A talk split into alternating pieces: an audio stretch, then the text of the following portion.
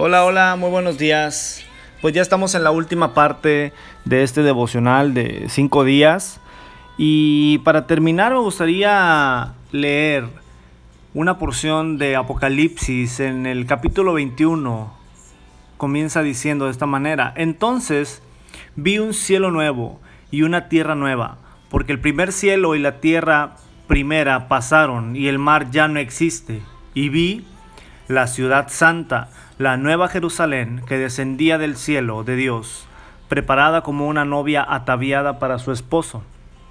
Entonces oí una gran voz que decía desde el trono, El tabernáculo de Dios está entre los hombres, y Él habitará entre ellos, y ellos serán su pueblo, y Dios mismo estará entre ellos. Él enjugará toda lágrima de sus ojos, y ya no habrá muerte, ni habrá más duelo, ni clamor, ni dolor, porque las primeras cosas han pasado.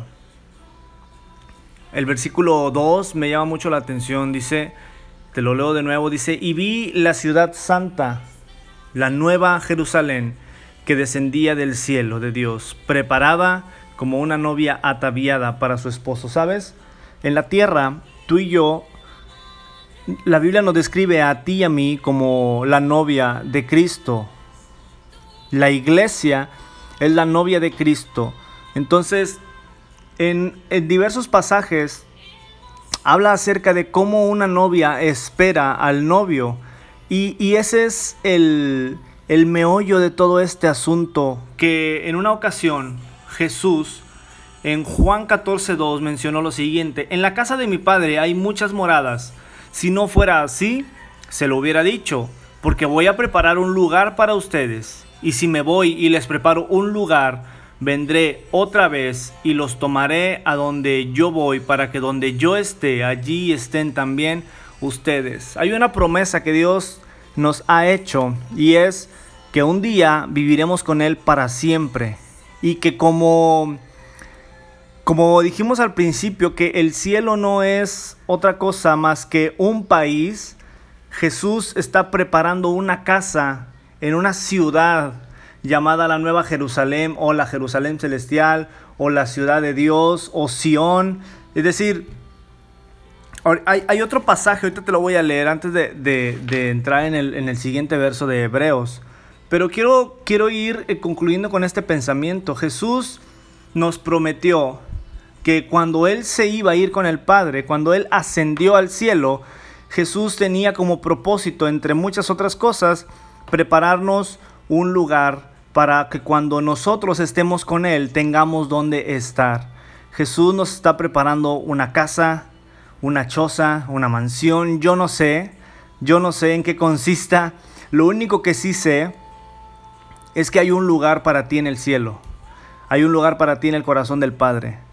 Hay un lugar para nosotros en los pensamientos de Dios y Jesús nos confirma con, con sus propias palabras diciendo, que en la casa de mi padre hay muchas casas. Si no fuera así, yo se los hubiera dicho. Todos cabemos en la casa de Dios. Tú y yo debemos vivir en la tierra viendo el cielo sin olvidar nuestro propósito en la tierra.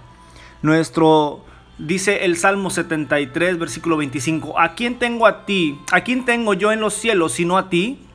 Fuera de ti nada deseo en la tierra. Es decir, no hay nada a lo que tú y yo deberíamos estar apegados. O sea, nada en la tierra debería ser más grande que lo que hay en el cielo para nosotros, para ti y para mí. La casa que tú estás construyendo aquí en esta tierra se va a quedar, alguien la va a habitar, la van a vender, la van a rentar y al final todo se queda en la tierra. Lo dice la Biblia también y tú lo sabes. Desnudo vine a este mundo y desnudo me iré. Pero hay un lugar en el cielo para ti y para mí. Hay una casa que Dios está preparando. Hay una promesa de Dios en que cuando tú termines tu carrera, tu vida, cuando termines tu propósito en esta tierra, tú vas a ir con Jesús y vamos a vivir juntos con Él. Es una promesa, el cielo nos espera, la ciudad de Dios, Sión nos espera, la nueva Jerusalén, la Jerusalén celestial, la Biblia lo llama de muchas maneras. Y en Apocalipsis describe, un poco más acerca de las características de esta ciudad. Sin embargo, el, punto que quiero eh, dejar claro el día de hoy es que no te afanes, no te apegues a las cosas de la tierra, porque hay cosas más grandes en la eternidad, hay cosas todavía mucho más grandes en el cielo, cosas más grandes que nuestros propios pensamientos. No nos, no nos cabe la mente aún que estudiemos el, cielo, eh, los versículos, la Biblia, aunque podamos meternos tan profundo, nunca vamos a poder experimentar hasta el momento en que nos corresponda estar con Él. Así que quiero por último leer Hebreos capítulo 12, versículo 22. En cambio, ustedes han llegado al monte Sión, a la ciudad del Dios viviente, a la Jerusalén celestial y a los y a incontables miles de ángeles que se han reunido llenos de gozo. Ustedes han llegado a la congregación de los primogénitos de Dios, cuyos nombres están escritos en el cielo. ¿Te acuerdas que te hablé que hay un registro civil en el cielo? Bueno, tu nombre está escrito en el cielo.